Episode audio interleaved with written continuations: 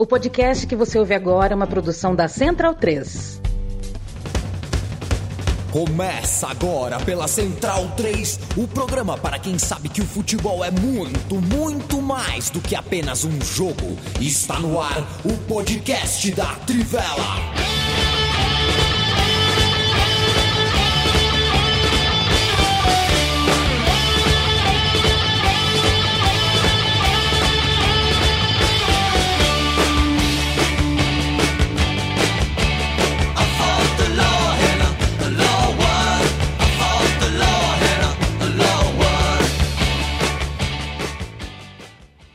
Bem-vindo e bem-vinda, amiga e amigo da Central 3 e da Trivela. Me chamo Leandro e a mim, peço a tua companhia e agradeço por ela. Hoje é, acho, dia 10 de fevereiro, aqui para mim, dia 11 já. Eu falo diretamente dos Emirados Árabes surreais, absurdos, inacreditáveis, mais unidos. E estou com Felipe Lobo no Brasil, Matias Pinto no Brasil, Bruno Bonsante no Brasil. Leandro Stein no Brasil, todos nós louquinhos, louquinhos para falar de bola. Eu peço que um de vocês coloque o roteiro no nosso chat privado, porque estou pelo celular aqui, não posso fazer a espelhada que eu faço sempre. Enquanto algum de vocês faz isso, lembro o amigo e amiga de que é, somos uma produtora e uma redação independentes e a gente precisa da sua ajuda. Se você puder ajudar, além é, do apoia.se barra Trivela, apoia.se barra Central 3, do financiamento coletivo, você também nos ajuda, se não quiser envolver dinheiro, se não puder envolver dinheiro nisso, nos ajuda, passando sempre a ideia de divulgação, levando sempre o nosso programa para algum amigo, é, e defendendo, estando sempre com a gente, defendendo que a gente uh, uh, se mantenha do jeito que a gente é, claro, sempre melhorando, errando algumas coisas, a gente erra às vezes no formato, no modelo, às vezes a gente quebra ritmo de programa, nem sempre a gente. É, nós não somos gênios da comunicação, é, mas a gente não defende a abertura de partido nazista. E a gente não capitaliza em cima disso e a gente não tem milhões de reais fazendo e tendo esse tipo de comportamento uh, em redes sociais, em lugares que seriam lugares de informação, debate, troca de ideias. É, esse continua sendo o nosso maior tesouro. Essa semana, última semana, me alongando um pouquinho só, senhores, um, um ouvinte é, perguntou para a gente, insistiu nas redes sociais no porquê que a Central 3 não se unia ao Estúdio Flow. Né? O, o, o Flow tem um estúdio próprio que se pretende um lugar onde também sirva de incubadora de projetos novos, digamos assim. É, e esse mesmo ouvinte, essa semana, escreveu para a gente falando: Ah, agora eu entendi por quê.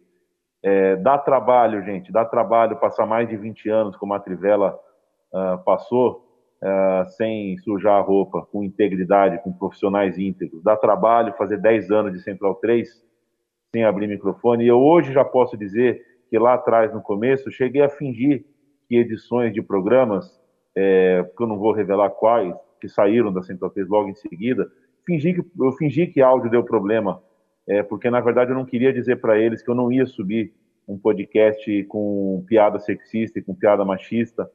É, naquele, naquela época a gente era fraquinho e eu tinha interesse no, no, na audiência daquele parceiro. É, hoje eu poderia falar para essa pessoa, né? Não vou subir porque o seu programa e a sua, o seu tom é sexista, é misógino. Como posso falar outras coisas e defender outras coisas? Mas às vezes leva 8, 9, 10 anos. Não é fácil. Então valorizem é, aqueles que você consome, ouve, é, gosta, é, se eles conseguem ter essa postura. Talvez a gente não fique milionário desse jeito, mas a gente com certeza não passa alguns de sabores que uma galera passa. Felipe Lobo, boa noite. Boa noite, bom, bom dia, boa madrugada para todo mundo, amigos e amigas nos vendo. Uma coisa posso te falar, viu, a mim é, empresas que patrocinam a Trivela, é, como a KTO e como já teve outras, não vão precisar ficar fazendo notinha dizendo que repudiam umas coisas que as pessoas falam. Patrocinador nosso dorme tranquilo, porque isso, esse risco ele não corre. Inclusive, tem ex-patrocinador do, do, do, programa lá do, do Fluxo que teve que ficar divulgando que, olha, a gente não patrocina mais. Então, assim, você vê, você se associar com algo que tem essa tem esse problema, é, que eventualmente vai falar, putz, foi racista, putz, defendeu aí o, a existência do nazismo, né? É, e aí você vai ter que ficar se dizendo que, olha, não tem nada a ver com isso, eu só patrocinava e tal. Então, é para pensar um pouco, é né? Como você falou, né? Não é é um trabalho de construção. A Trivela está aí há muito tempo, a Central 3 também há muito tempo, a gente vai fazendo. É, é claro que pô, é, é, é todo mundo tem responsabilidade, sabe? não é porque o Flow tem milhões de plays, a responsabilidade deles é maior. Todo comunicador tem que ter responsabilidade sobre o que está fazendo.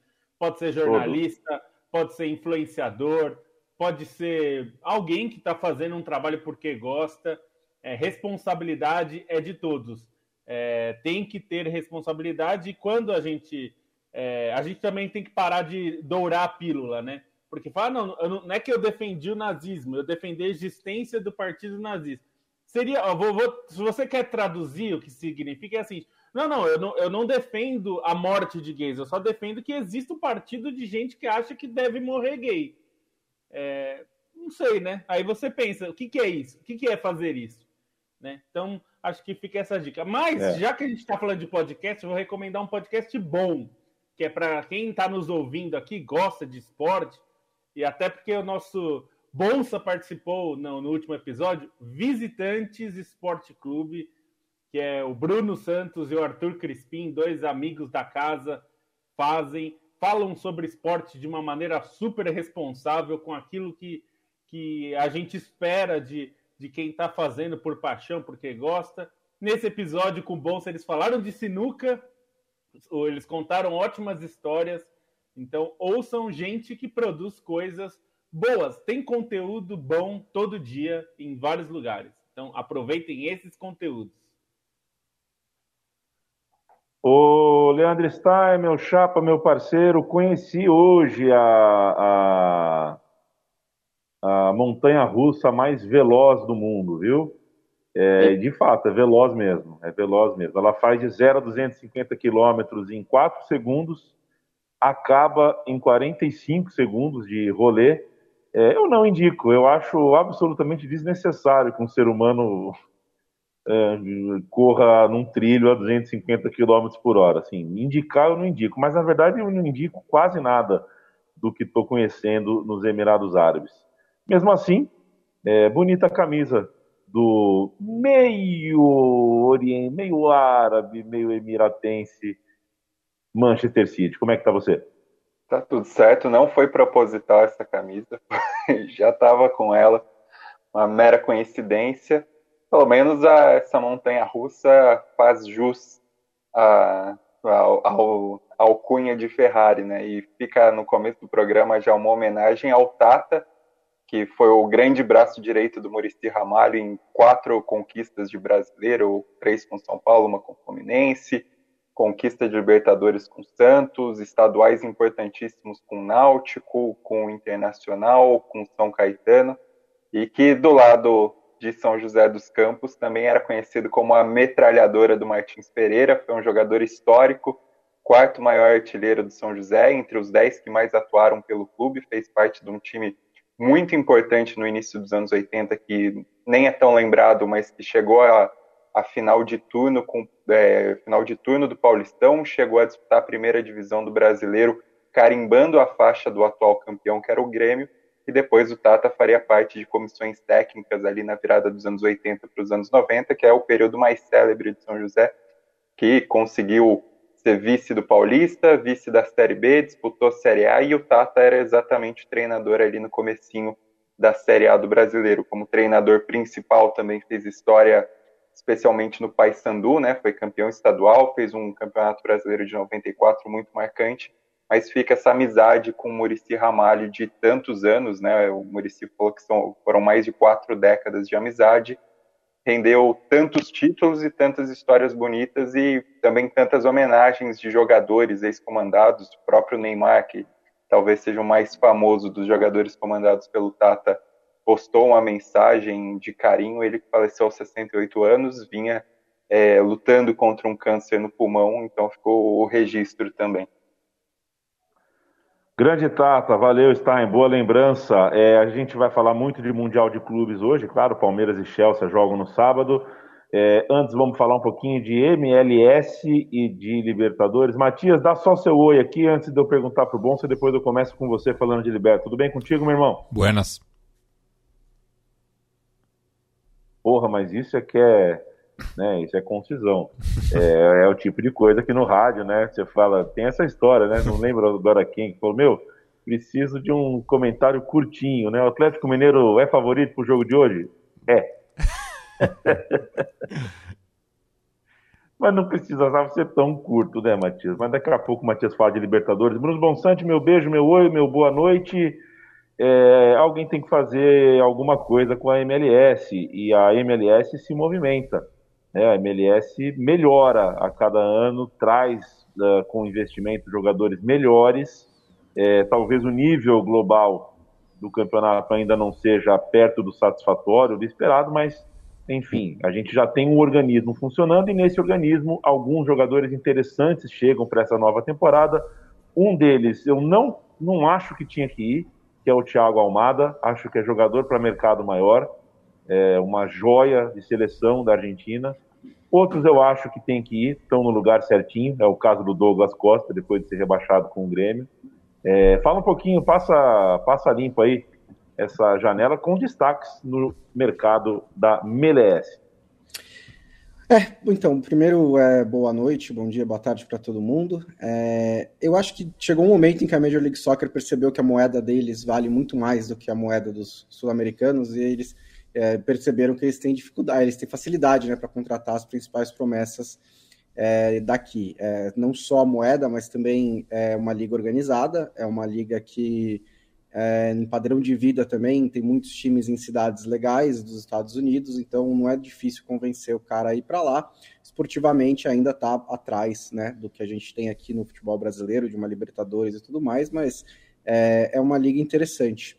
É, e aí a gente percebe nesse perfil de contratações que houve uma aproximação entre os jovens que vão para lá e as estrelas veteranas que vão para lá, né? Porque antes o que acontecia era as estrelas, estrelas gigantescas, o tamanho de Lampard, de Gerrard, de Pirlo, de Davi Vidia, e agora a gente está vendo esses veteranos de alguns patamares abaixo, como o Douglas Costa e o Shaqiri, que foram nessa janela, é, mas também os jovens são um pouco mais, são mais badalados também, como levou o, o Ezequiel Barco alguns anos atrás, e agora, por exemplo, o Thiago Almada, que é um jogador de muito potencial do Vélez, que todo mundo aqui já contratou no Futebol Manager e que vai seguir é, essa carreira lá. Eu acho, para o desenvolvimento de um jovem talento sul-americano, eu não sei se é o lugar ideal para ele ir. Eu acho que acaba dando uma travadinha, acaba ficando um pouquinho fora dos holofotes, mas já falei todos os motivos que levam alguém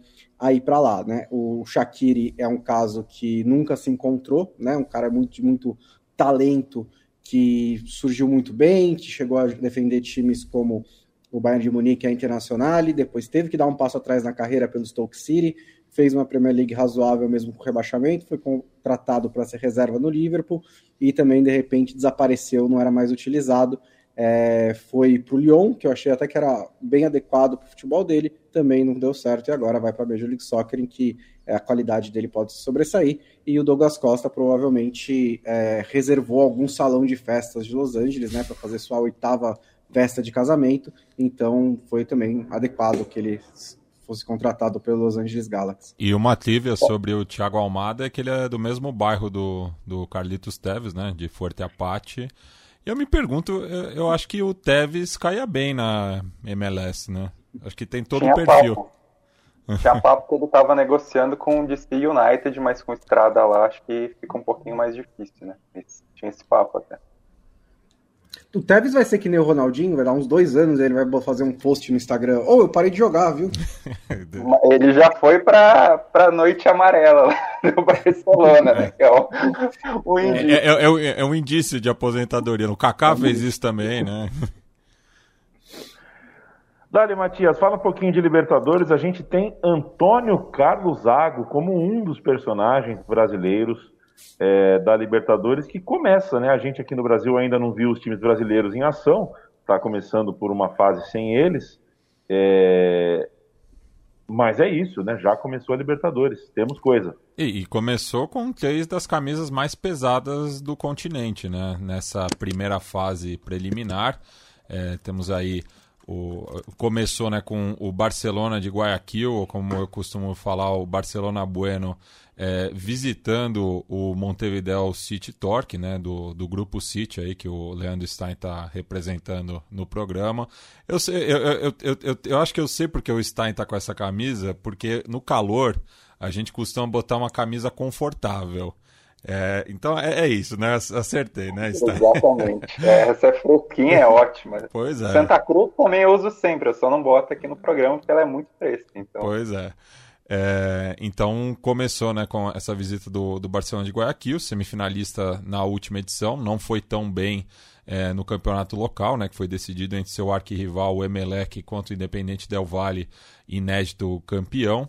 É, e não teve nenhuma surpresa, né? É, os, três visitantes, que são as maiores torcidas dos seus respectivos países, saíram com bons resultados, né? O Barcelona de Guayaquil empatou em um gol é, em Montevidéu. O Bolívar visitou o Deportivo Lara é, com Antônio Carlos Zago no comando. É, ele que enfrentou o Bolívar em 92, né, pela campanha vencedora do São Paulo naquele ano, na fase de grupos. É, agora está defendendo a academia do futebol é, boliviano. Conseguiu uma vitória impressionante de virada, né, por, por 3 a 2 E o Olímpia é, acabou visitando o César Valerro, né, que não disputava Libertadores desde 2016, passou pela segunda divisão, mas agora voltou à elite do futebol peruano e conseguiu uma vitória magra por 1 a 0. Então acho que a gente não vai ter surpresa aí nessa primeira fase, se manter a lógica nas partidas de volta. É, tanto o Barcelona quanto o Bolívar e o Olímpia devem passar adiante. Perfeito. É, eu quero mandar um abraço. Sempre a gente tem muita, muita gente aqui online conosco. Roger Lima, Pedro Henrique, Felipe Desidério sempre presente, Vitor Júlio, César Bandeira. Valeu, Kiuno. Kiuno falou que milionário a gente pode até não ficar, mas passar vontade de uma cervejinha.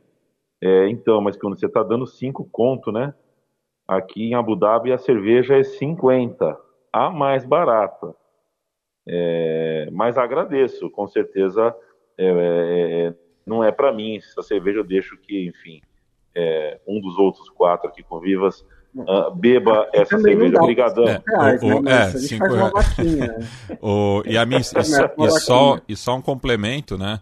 É, o, quem passar de Deportivo Lara e Bolívar enfrenta a Universidade Católica do Equador.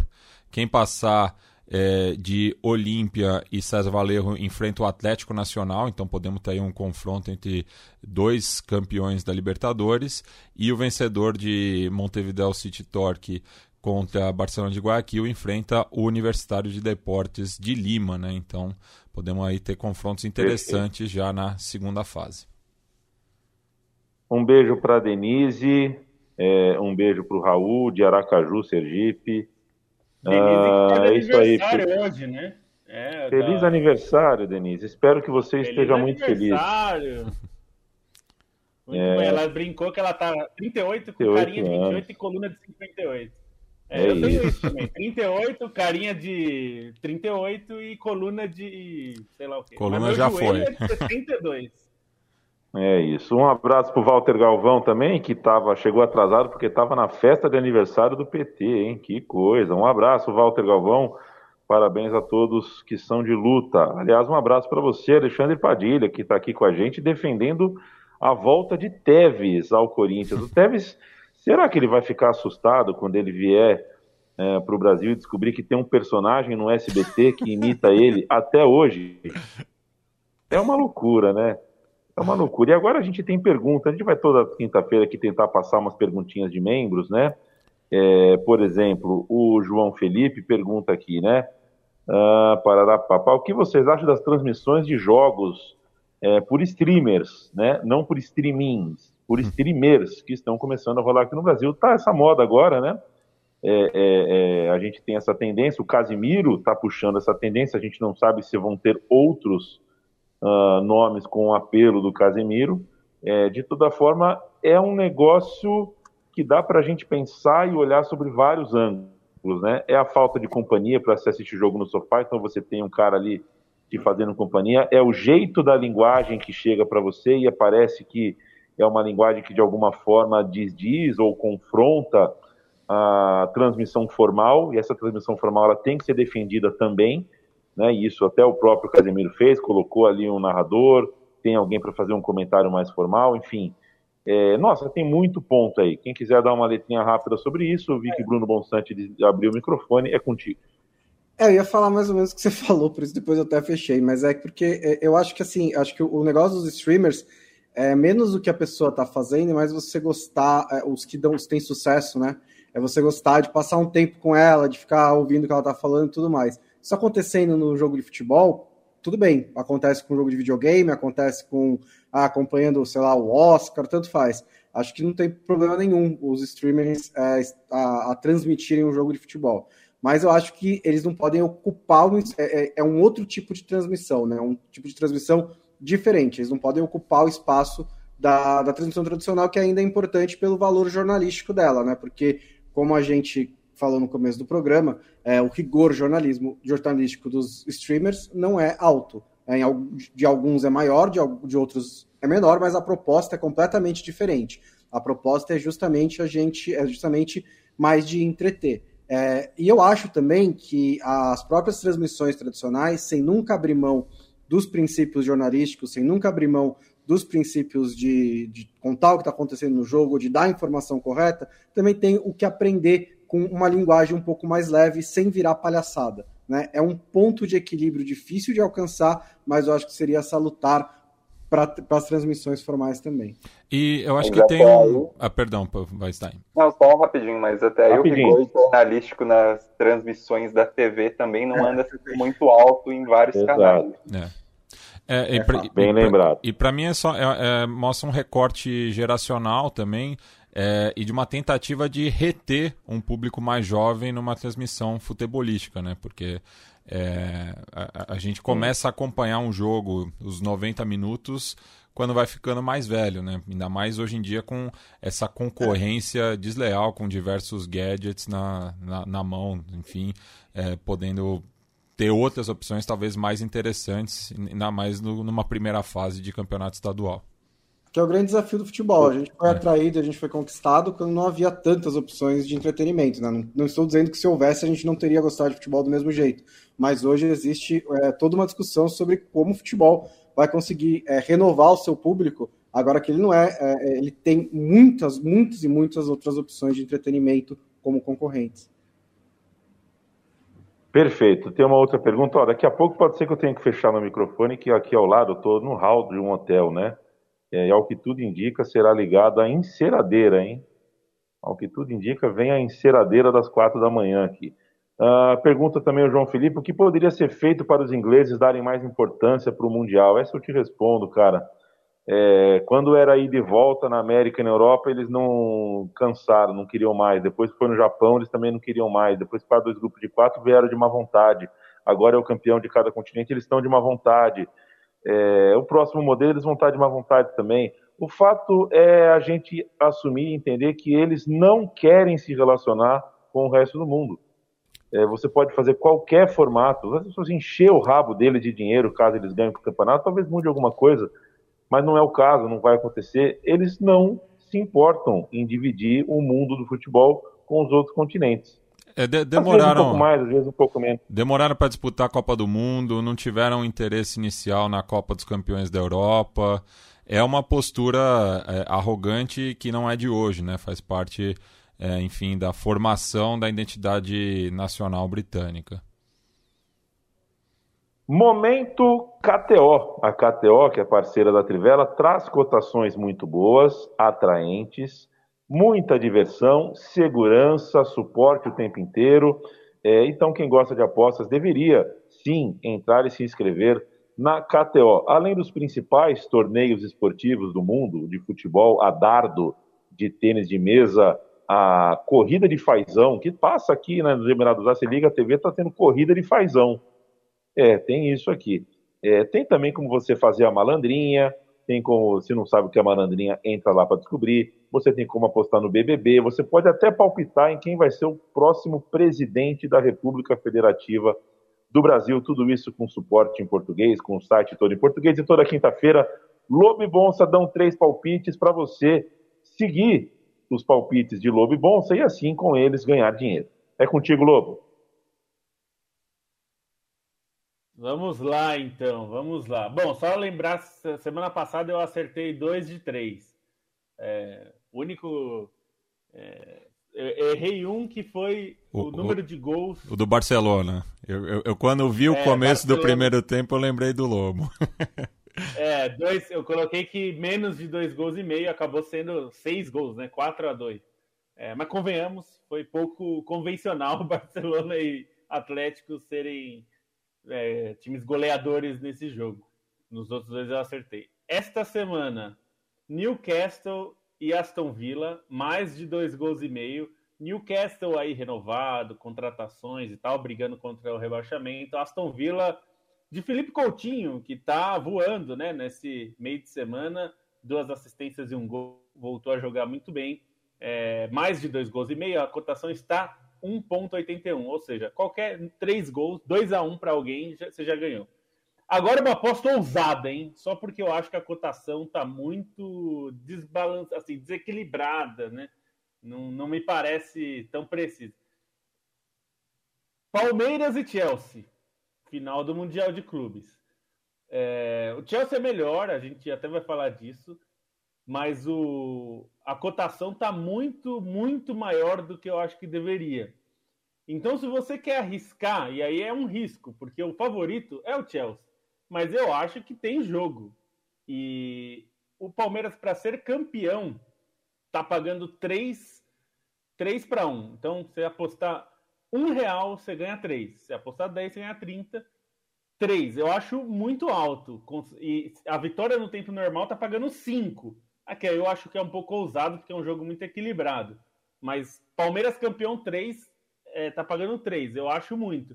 Se você tiver aí um troquinho para deixar ali, é, a não ser que você vá né, torcer contra, não quer, você não quer bagunçar sua torcida, mas se você né, não, é, não tem envolvimento emocional no jogo ali, é, eu acho que pode ser interessante. É, até se você tem também, né? De repente é outro motivo aí, né? Para você brincar. E por último, é, uma outra cotação que eu achei bastante estranha ainda, que é o Villarreal e Real Madrid. O Villarreal está muito bem, mas a vitória do Real Madrid jogando fora de casa, é bom dizer, mas o Real Madrid é o melhor time hoje na Espanha, está pagando 2,66. Eu acho muita coisa, considerando que o Real Madrid é favorito, né? É, é o time favorito. Ainda que o Villarreal seja um bom time, está jogando bem, contratou jogadores, mas tá igual, inclusive a cotação dos dois está igual. Ninguém é favorito na, na... Eu acho que tá pagando muito. 2,66 por uma vitória do Real Madrid muito no Campeonato bom. Espanhol. Muito bom. Então, esses três aí para vocês. Não me cobrem. Cobrem sim. Palpites, KTO, Bruno Monsante. Faz tempo que eu não faço isso, eu tô até animado. É, primeiro, no sábado, meio-dia, vai jogar o Everton do Frank Lampard contra o Leeds do Marcelo Bielsa. É, o Lampard no Chelsea foi um técnico que se destacou por ter um time que não sabia defender. É, ele faz tempo que ele foi demitido do Chelsea, mas não sei o quanto ele aprendeu ainda. O Everton no começo teve só um outro jogo com, o Lampard. É, ainda não dá para ter muita certeza de como vai estar, mas por esse histórico, acho que pode ser um jogo bem aberto entre um, dois técnicos favorecem um futebol mais ofensivo e, aí o acima de dois gols e meio dá 1,64. Acho essa uma boa aposta.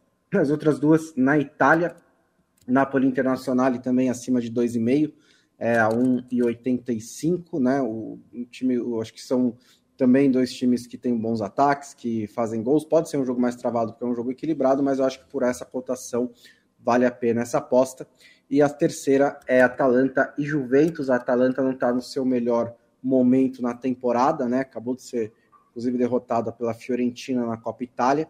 É, e a Juventus também não está brilhando, né? mas está ganhando mais os seus jogos, encontrou mais poder de fogo com o Vlahovic, é, o Zacaria também entrando no meio campo pode ser importante, e a cotação da Juventus também está muito alta. É, eu sugiro o empate devolve a aposta a 1,77, porque aí você pelo menos se protege um pouquinho.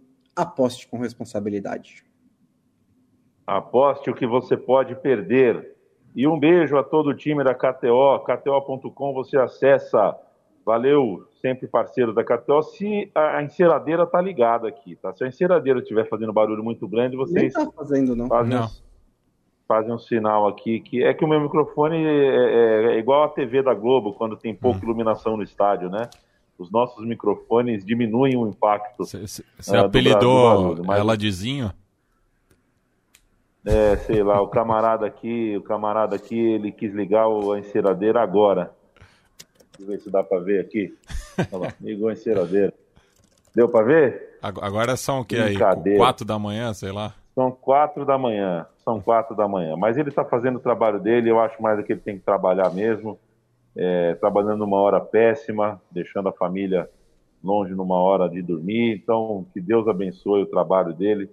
É, mora numa cidade que, enfim, não tem muito mais o que fazer, a não ser, enfim, trabalhar e rezar para ver gente na rua, para ter alguma coisa. É, e entre as coisas, vamos falar um pouquinho de Mundial de Clubes, né? Separei a segunda metade do programa, Leandro Stein, para falar de Mundial de Clubes. Eu estou aqui em Abu Dhabi acompanhando. É, é, e tem uma questão de informação que é bem interessante, né? É, até uma hora antes de Palmeiras e Awali entrarem em campo, a conversa era que a torcida do Awali teria a maioria esmagadora. Está aqui do lado, é uma torcida mais numerosa, já tinha feito um grande papel na fase anterior. Por alguma razão, é, eles diminuíram o número de torcedores em relação primeira, ao jogo anterior, e a torcida do Palmeiras é, veio num número muito grande, foi o contrário do que sempre imaginava, do que todos imaginavam. No entanto, é, parece que não tem informação, né? A FIFA, enfim, é, não trabalha com esse tipo de informação, foi uma surpresa para todos. O jogo não foi propriamente uma surpresa, é, um qualificado time do Awali fez uma partida razoável para boa, só que o Palmeiras muito seguro, muito tenaz, muito firme no fim do primeiro tempo, no começo do segundo matou. Agora pega o Chelsea, quero te ouvir é, sobre esse momento, esse momento de um Palmeiras que dessa vez passou bem pela primeira fase, fase semifinal, com o camisa 15 do Awali, é reserva, né? Foi reserva do, de Mali na Copa Africana, mas bom jogador, é, um time inteiro interessante e talvez sirva de parâmetro para a gente uh, conseguir fazer uma análise de qual Palmeiras está na final do Mundial de Clubes. É, o camisa 15, o Aliu Dieng, está inclusive destacado no guia da Trivela como um, um, jogador em potencial da seleção no guia da Copa Africana. E até ia te perguntar mesmo, porque eu estranhei, eu tinha visto notícias na, numa agência emiratense de que seriam 9 mil ingressos procurados pelos torcedores do Awali, mas até por ser um estádio menor, a impressão é que não chegou nem perto disso, né? E até o vídeo que você publicou, cheguei a olhar, não, não parecia nada grande a presença da torcida do Awali e acho que fez a diferença a presença dos torcedores do Palmeiras e acho que o Palmeiras chega com a mentalidade certa, né? Se a gente for pensar no que tinha acontecido no Mundial passado, em que não deu para virar a chavinha direito entre uma conquista de Libertadores que o clube ansiava há tanto tempo e um Mundial de Clubes já numa, numa exigência grande, é, dessa vez claramente houve uma preparação muito melhor elaborada questão, pela questão do tempo, pela questão da experiência e pela questão como o Palmeiras vem encarando essa competição, né? Eu acho que é, dos pontos positivos do Palmeiras nessa estreia, a gente pode listar vários, né? Acho que talvez chama mais atenção e até algo que, que a gente acabou escrevendo na Trivela é o entrosamento é, como o Dudu e o Rafael Veiga se entenderam muito bem nos lances dos gols, né? Jogadas bem construídas, jogadas inteligentes entre os dois, com toques de classe. Mas acho que, para mim, a, a, o que mais me chamou a atenção é, nesse Palmeiras, e o primeiro tempo muito bom, foi a, maneira como o time estava mordendo, né? Como estava marcando em cima, como estava empurrando o Awali para trás, como estava forçando o Awali, e até comparando o que tinha acontecido contra o Monterrey e o que aconteceu contra o Palmeiras, claramente o Awali estava muito mais desconfortável, né?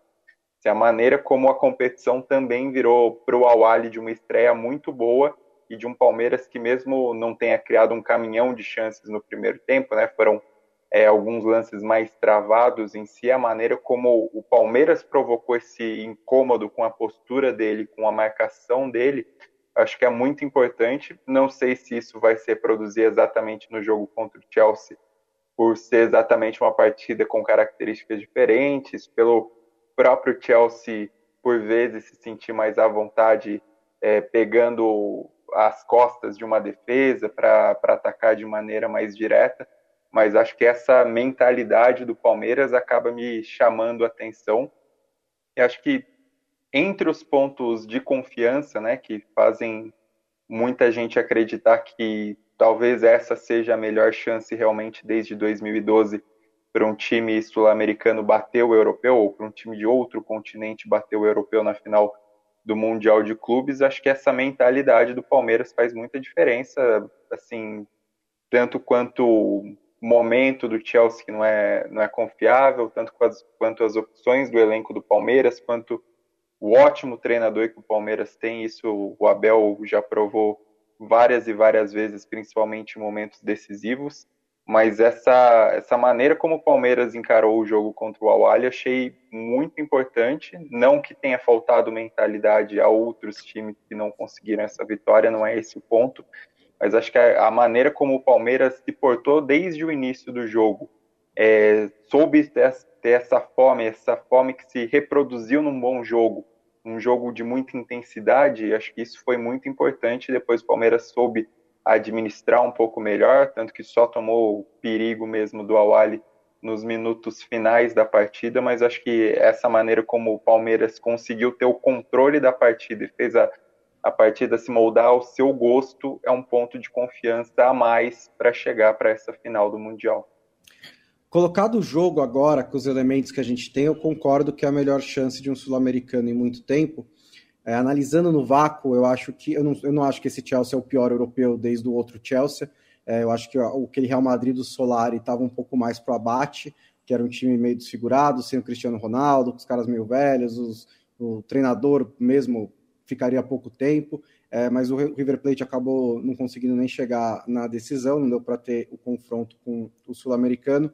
Mas esse Palmeiras, acho que ele tem, ele, ele parece, né, pelo jogo que a gente viu contra o Awali, que é um jogo sempre de muita pressão para o sul-americano, né, porque tem essa cobrança para chegar na final.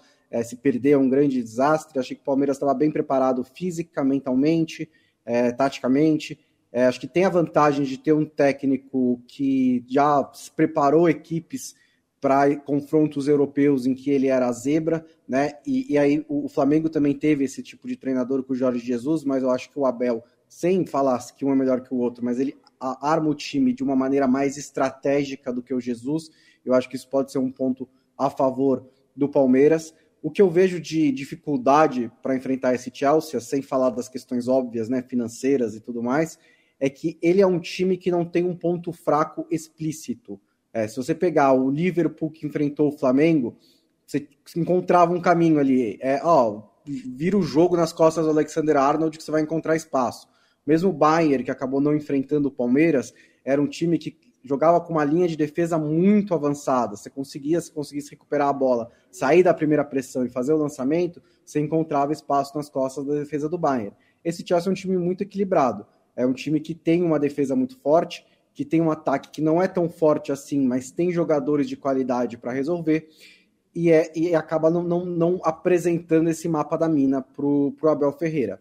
O ponto fraco que eu destacaria é a maneira como o ataque do Chelsea consegue ficar travado por muito tempo, né? É um time que tem uma posse de bola mais defensiva, é um time que consegue, que cozinha muito as partidas, e se o Palmeiras consegue absorver essa pressão e esperar um momento de desatenção do Chelsea, que acontece, aconteceu contra o Al Hilal, o Al Hilal, o Chelsea estava no controle no primeiro tempo, voltou para o segundo um nível abaixo de energia, um nível abaixo de, concentra de concentração, e o Al Hilal subiu em cima né? Merecia ter chegado ao empate. Se acontece isso novamente, o Palmeiras se tiver preparado e precisará estar, pode aproveitar. Mas, assim, é, o, o, europeu vai ser sempre favorito. Eu acho que não, não tem mais um cenário em que ele não é o favorito. Não quer dizer que ele vai ganhar todos os jogos. Não quer dizer que não tem chance do Palmeiras ser campeão. Tudo isso não é verdade. Mas o europeu é o favorito. Assim, é, é impossível você tirar da conta é, a quantidade de dinheiro que um clube como o Chelsea investe. É impossível, até algum, um amigo meu brincou, ah, é, o Lukaku, se brigar com o Tuchel, pode ir pro Palmeiras, né? Leila, contrata o Lukaku.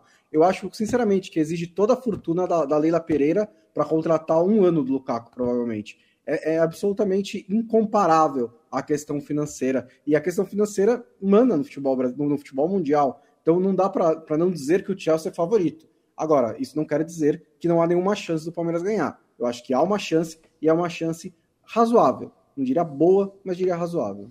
Eu acho que de, desde o começo eu... dos anos 90, né, que você não tem é, né, uma questão de igualdade, né? Eu nem lembro quando o último sul-americano foi favorito, mas no começo dos anos 90 você, os times podiam entrar em, em pé de igualdade, né? Acho que o, é. o São Paulo do Tele, enfim, é, da, da, puxando mais para trás o, o, próprio Flamengo do Zico. É, o, o, River Plate contra o Steel, enfim, mas é, desde, desde a da, da, da lei Bosman realmente não, não, não tem como, né? É, com, com essa nova ordem do futebol mundial, o sul-americano vai sempre entrar é, como azarão, é o caso do, do Palmeiras, mas o próprio jogo é, do, do Ali Hal com o, o Chelsea mostra que o, o Palmeiras tem uma certa chance, né? E até pela atuação convincente que teve contra o Alahi, com todos os problemas decorrentes, mas tem jogo, né? É, o, o, Palmeiras, é, eu acho que chega a ser 60-40. Eu fazer duas observações aqui sobre, primeiro, uma coisa que a gente fala sempre de que. É, eu falei recentemente sobre a coisa também da torcida uh, inglesa, né, que não liga, que viaja pouco. É, alguns poucos homens vestidos de azul são vistos aqui ontem e hoje. Eles existem, eles estão aqui, são poucos, mas tem. É, e conversei, eu e Paulo Júnior, mais do Paulo Júnior, né, porque o meu inglês é, é restrito, é pequeno mas a gente conversou na fila da Montanha Russa hoje com um garoto, 20 anos, 20 e poucos anos, do Paquistão, paquistanês, que veio até aqui Abu Dhabi para ver o Chelsea jogar pela primeira vez na vida. Ele é um torcedor do Chelsea, não tem outro time, e o Chelsea está jogando alguma coisa perto da casa dele, e ele veio. E, enfim, esse tipo de história acaba sendo. A gente nem sempre presta atenção, nem sempre conta, porque são histórias muito pontuais e muito, às vezes, difíceis de você garimpar, né?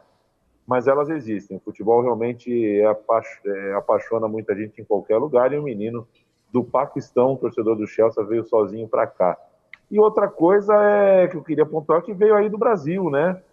Saímos do estádio depois de Palmeiras e Al Ali é, e tivemos que, enfim, primeiro eu tomei um susto, porque tinha 10, 12 mensagens na minha caixa de e-mail, minha caixa de WhatsApp, perguntando se eu estava bem. Só que até eu ler a primeira, a segunda, a terceira mensagem, eu achei que eram pessoas no Brasil querendo me contar alguma coisa. Né? Eu pensei, meu Deus, aconteceu alguma coisa com um familiar, com alguma coisa. E, no entanto, eram pessoas achando que pudesse ter acontecido. É a famosa história do míssil, né? É, porque funciona assim, né, gente? Foi, segundo todos os apontamentos, um recorde de audiência da TV Bandeirantes. E quando você tem um recorde, o jogo do Palmeiras, né? E quando você entrega a programação da Bandeirantes na mão do Datena e fala, Datena, a gente acabou de bater o recorde de audiência. Cara, ele vai achar um míssil.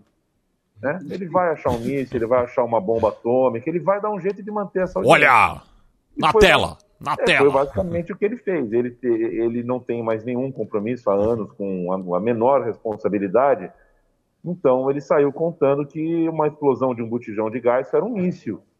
É, e chegou era até isso? a cogitar em uma. Era isso, um botijão de gás que estourou aqui. Ele a chegou a entrevistar a gente. No hotel do Palmeiras, era o GC. Explosão em Abu Dhabi a 20 quilômetros. Mesmo se fosse uma explosão séria, né? 20 quilômetros são muitos quilômetros.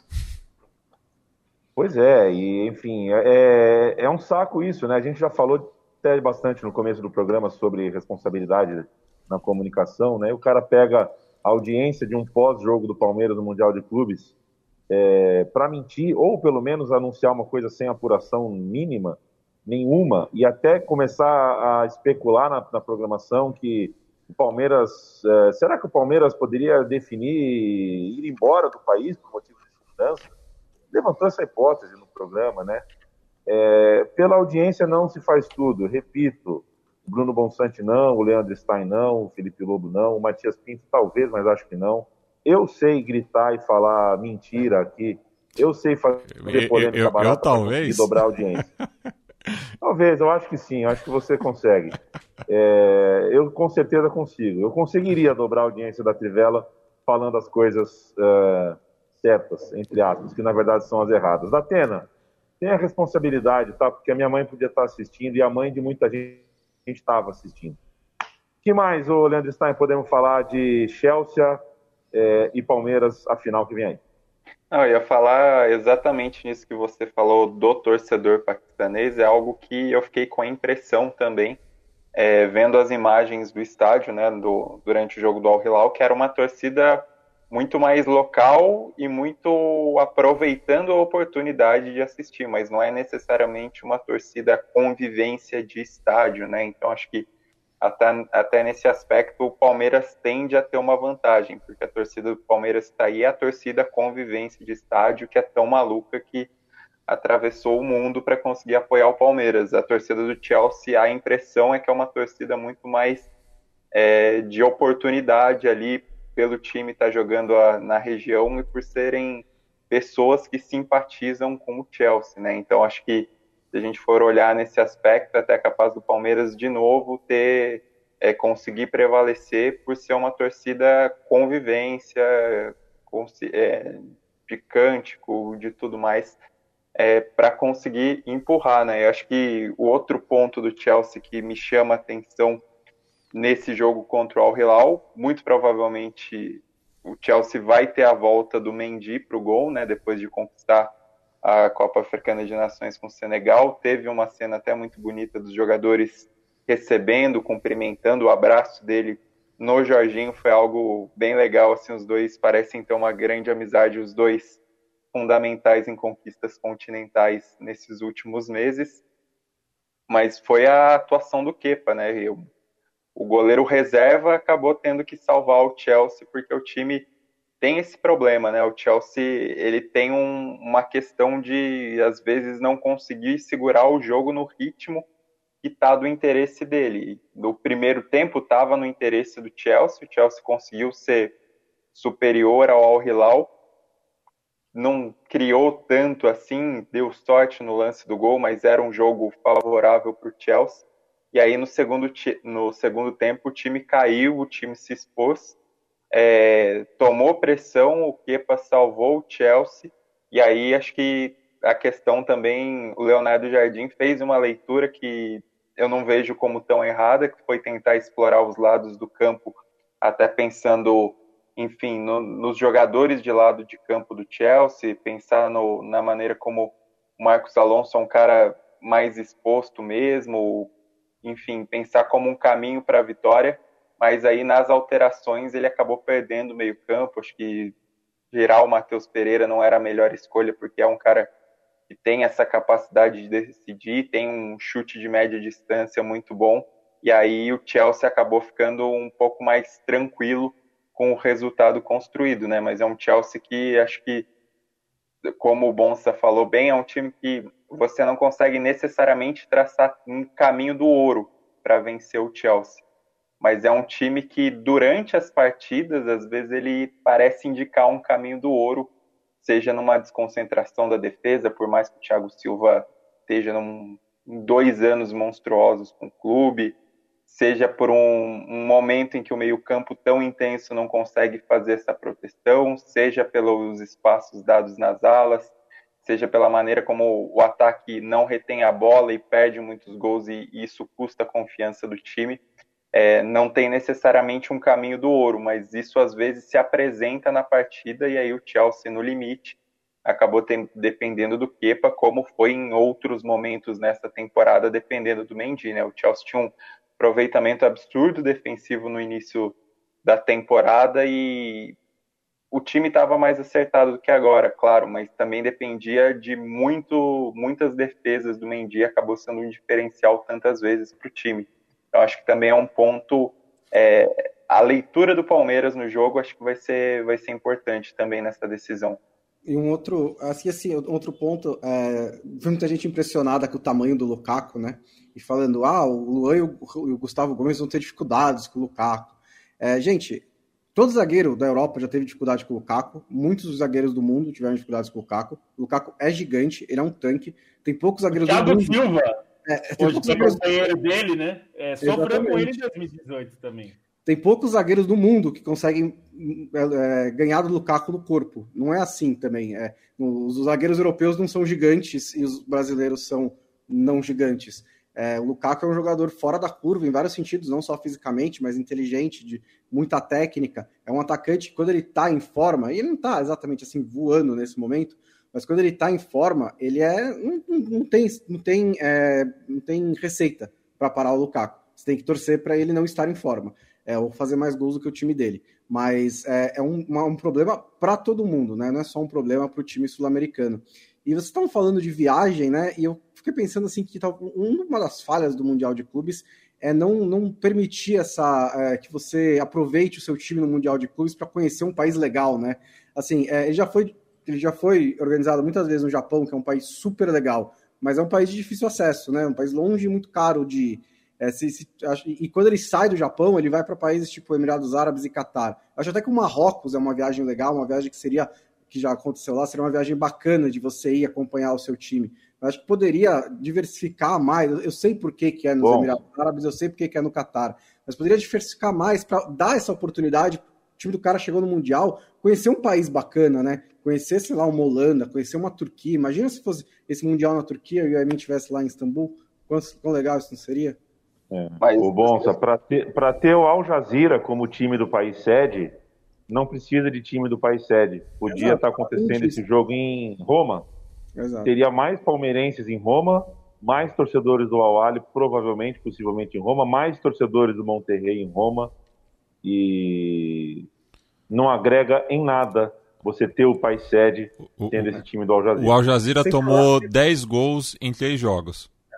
Sem falar esse ponto, né? Que se você leva para países mais fortes do futebol, você também aumenta um pouquinho o nível técnico da competição. Mas, ó, eu, eu, eu, geralmente eu sou muito crítico à disputa de terceiro lugar, mas eu acho que na prévia de Palmeiras e Chelsea a gente vai ter um jogo muito interessante, pensando ali nessa disputa do mundo árabe entre o Al-Ali e o Al-Hilal, né? Que são duas potências para além do, da, das suas fronteiras, né? Tem torcedores é, por boa parte ali da, da Península Arábica, do norte da África.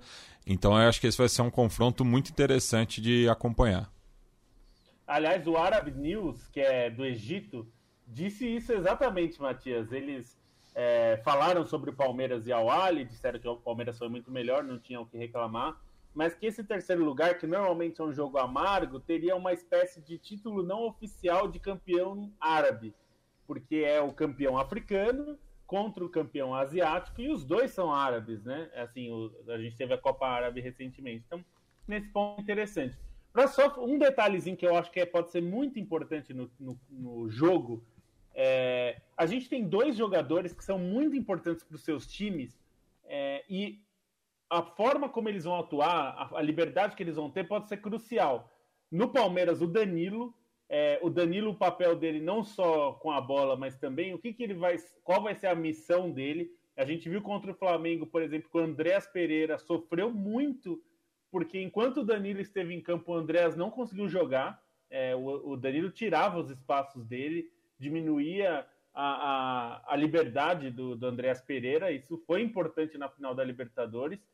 E no caso do Chelsea, o Jorginho. O Jorginho inicia as jogadas pelo Chelsea muitas vezes dando alguns passos atrás, né, para buscar essa bola e tudo mais.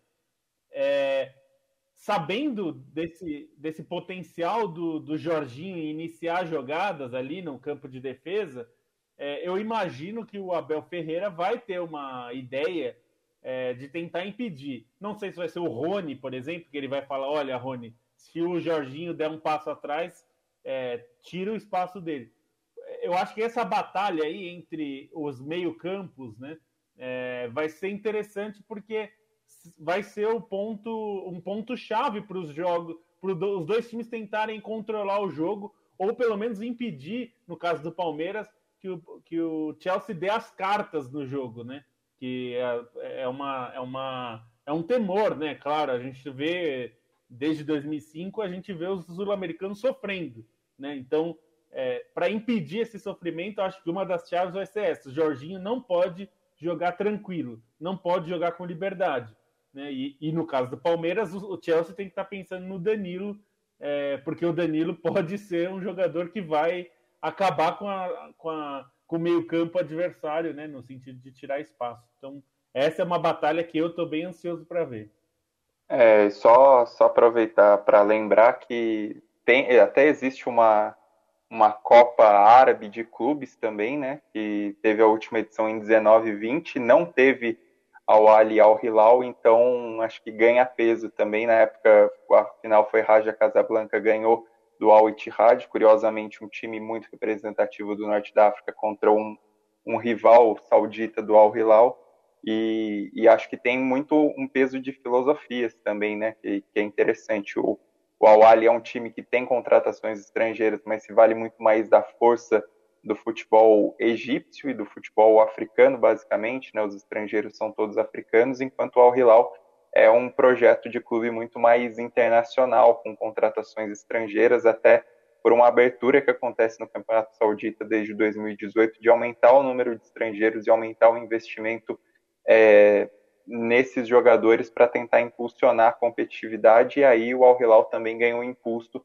na Liga dos Campeões da Ásia para se firmar como o maior campeão continental. O Al é outro processo para ser dominante como o maior campeão africano, mas contando muito mais com, com talento egípcio, principalmente ali a partir dos anos 80, né, quando o time tem as primeiras conquistas, o Zamalek também conquista, e aí no, na virada para os anos 2000 é que o, o Al se consolida mesmo como esse Real Madrid africano, né. Perfeito. Gostei de como o Matias falou Alali e Alihal. É, vou aprender a fazer sem o U, né? Fazer Al. É, parabéns, Matias, pela pronúncia. Aliás, obrigado. É, Não sei se está correto. Mas... falaram.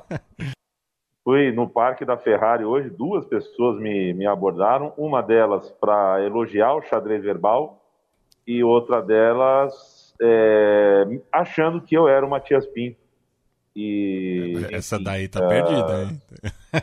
Pois é, e se, se surpreendeu com o fato de eu ser palmeirense, ou seja, ele foi para casa pensando, caralho, o Matias é Palmeiras. Mas não, é, não é o porteiro da, da, galeria que estava aí no Emirados Árabes? É o outro, pois o é, mais um desses aí. Manda um beijo para eles, foram muito simpáticos, carinhosos, muito legal você ser reconhecido dentro do Parque da Ferrari em Abu Dhabi, né? É bacana demais, é, mas é, eu sou o Leandro. Mas é muito legal, é uma coisa que nem sempre eu gosto, sabe, Matias? Porque é, as pessoas é, falam assim, Central 3, aí, pô, lembra que o Leandro e a mim, que fundou, que não sei o quê.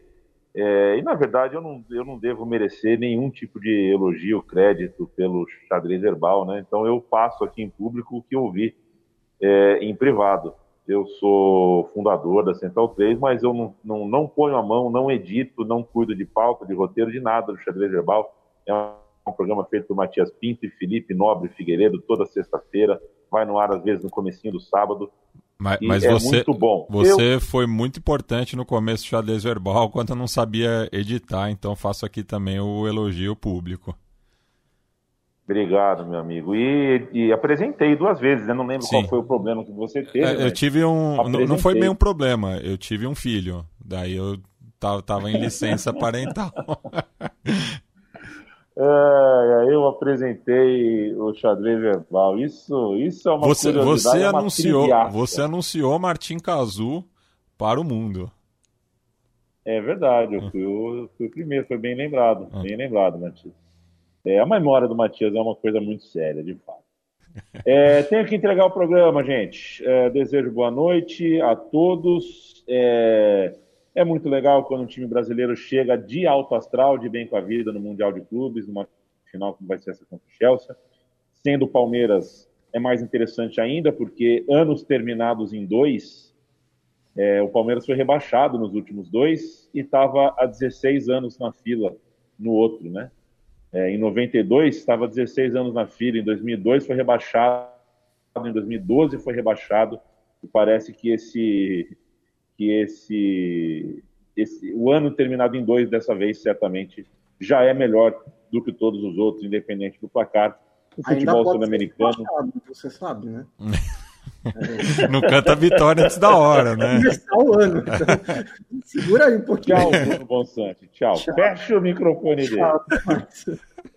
Um beijo pro Lobo, um beijo pro Stein, um beijo pro Matias e a cada um uh, de vocês, uh, amigos e amigas da redação e do estúdio, que nos acompanham e fazem companhia pra gente. Ele é muito valiosa.